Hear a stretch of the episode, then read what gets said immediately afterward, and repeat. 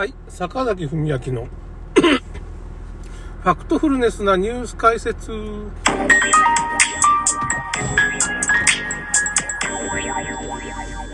や今日ね、牛すじカレー宮本公園に食べに行ったらもう最後の一杯です。ギリギリ滑り込んだ。なんか、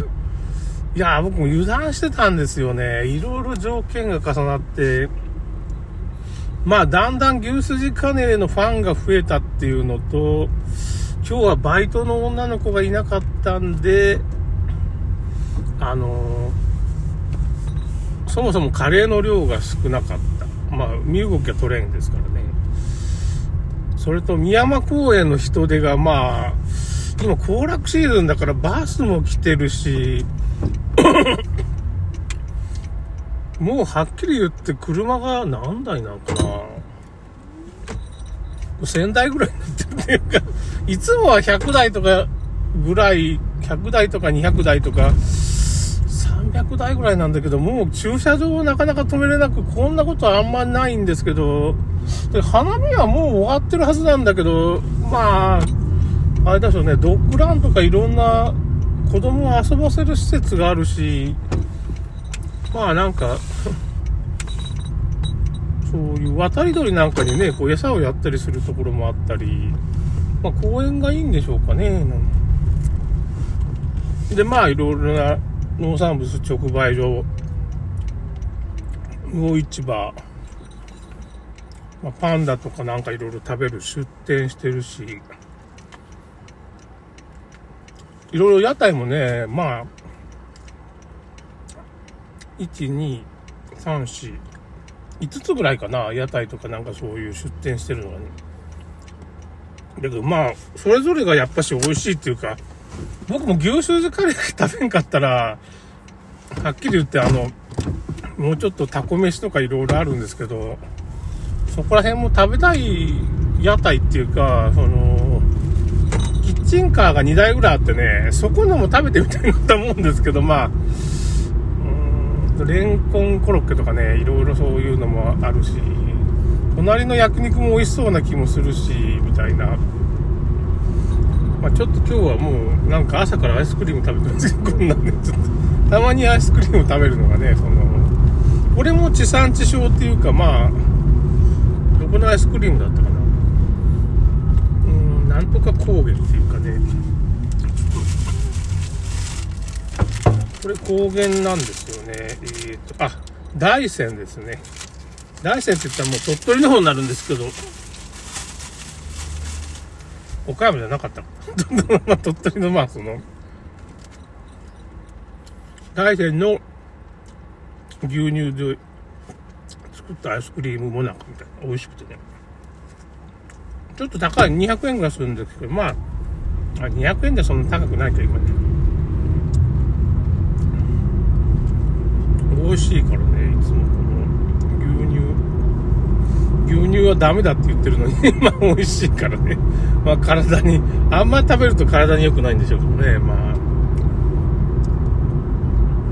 結局手作りのよもぎ団子、よよもぎ餅か。3つ入りのよもぎ餅もね、今日なかったですね。売り切れてたね。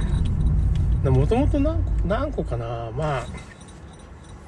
よもぎ餅とか白い餅とか5個とか6個とか、まあそんなんないんですよね、数がね。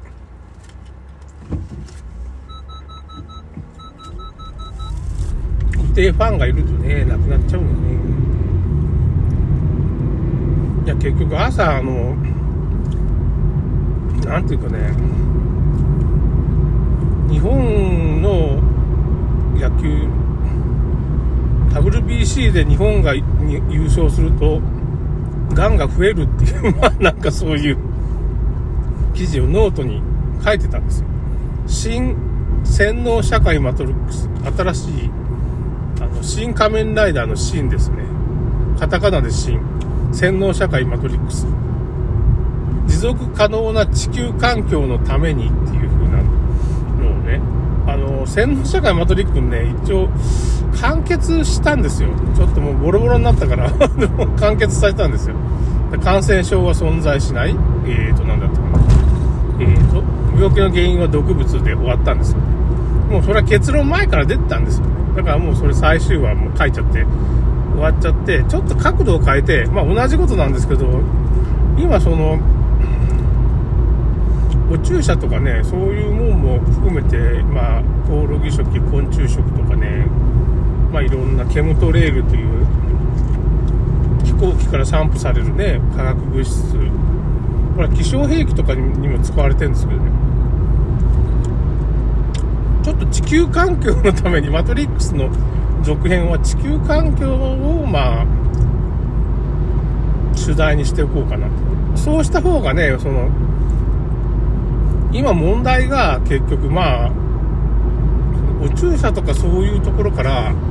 環境自体を汚染するっていうね、作戦っていうか問題点がいろいろ出てきたわけですよ。実はうなぎが減ったのは除草剤っていうかね、ああいう農薬が原因になったと。農薬で植物プラあ、動物プランクトンが死んでしまって、その、それを食べてた魚が結構減ってると。植物プランクトン食べてるもんは、確か白魚とか減ってないんですって。これ東大の大学院の教授が、あの釣り？釣り協会、日本の釣り協会みたいなとこあるんですよ。釣りを普及してるようなね、なんか釣りの協会で、まあ、講演したやつを、たまたまネットで見つけて、動画出てきちゃったんですよ、なんか。魚が死んだ真犯人を見追うみたいな話で、動画があるんですよ。魚が減った真犯人を追うみたいな。そんな名前だったと思う。ちょっと名前がちょっと正確ないけど。それ見てたらまあそういうこと。結果除草剤で動物プランクトンが死んで、動物プランクトンの、まあ、食べてた、まあ、うなぎとか、そういうワカサギですかね。その辺の魚がちょっと減ってると。日本の漁業がちょっと今衰退してるのは、まあいろいろあるんですけど、まあその、海洋にこう流出したね、そういう農薬、除草剤で魚が死んでるかもしれませんよ、みたいな話ですね。うん。死んでるっていうか増えないってことですかね。まあ、そういうのをちょっと射程に収めたい。あと、コオロギ食の問題とかね、いろいろあるんで、お注射もその一環では、お注射はちょっとまあ、人間を、の心理を酸化グラフェンで、を使って、電磁波 5G、6G で人間の心をコントロールする。脳をコントロールするためのまあそのシステムであり人工知能となんですかね人間を融合させるっていうのが総務省のホームページで書いてある 書いてあるんですよね。だからそれが未来なんですよ。日本人のね。やっぱ世界中のね。法務省のホームページに書いてますから人工知能と融合するとか。もう最後はあれですよ。ハビタットっていうかね、異世界に僕ら連れて行かれるんですよ。うん、体をなくして、もう殺されてるだけなんですけど、体、体なくして、いやー、僕らの意志がそんな異世界に持っていけるかな、みたいな。多分これ、殺されるだけなんじゃないかなっていう感じがするんですけどね。まあ、それはできるんかもしれん。広角機動隊っていうね、漫画、ヒットアニメが押江守監督のね、広角機動隊っていうのがあって、これを見てもらうと、そういう世界になります。電脳世界ですよ。脳が電脳化。まあ、あの、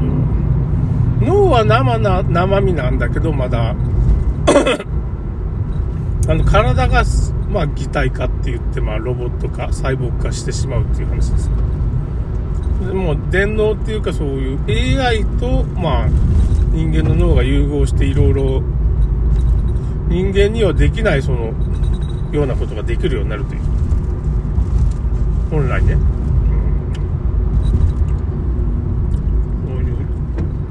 そういう。NTT の CM、6G の CM によれば、そういういろんなピアノを弾くとか、まあ、例えば銃を射撃するような能力を、まあ、その、広角機動隊の主人公の草組元子がね、あの、衛星から銃を撃つための、その、射射撃の技術をダウンロードして、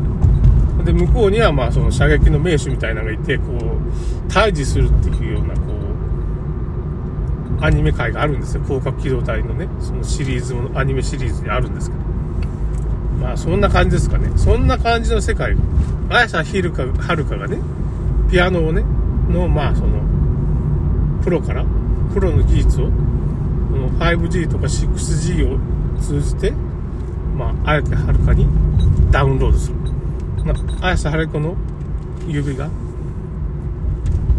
勝手に動いて、なんかその名曲を弾いてしまうっていう感じですかね。そういう風な世界を、まあ、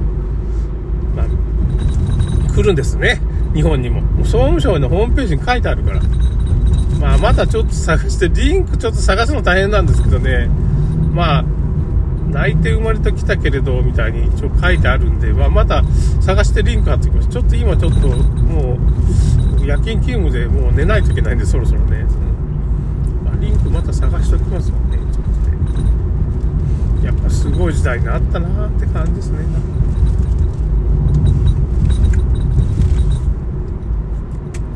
からまあそういうのを捉えるために新鮮の社会マトリックス地球環境というテーマで今度もう一回このエッセイを書こうと頑張ります。今度はさ、もうその、書く読むはちょっと公開停止になるんで、やめときます。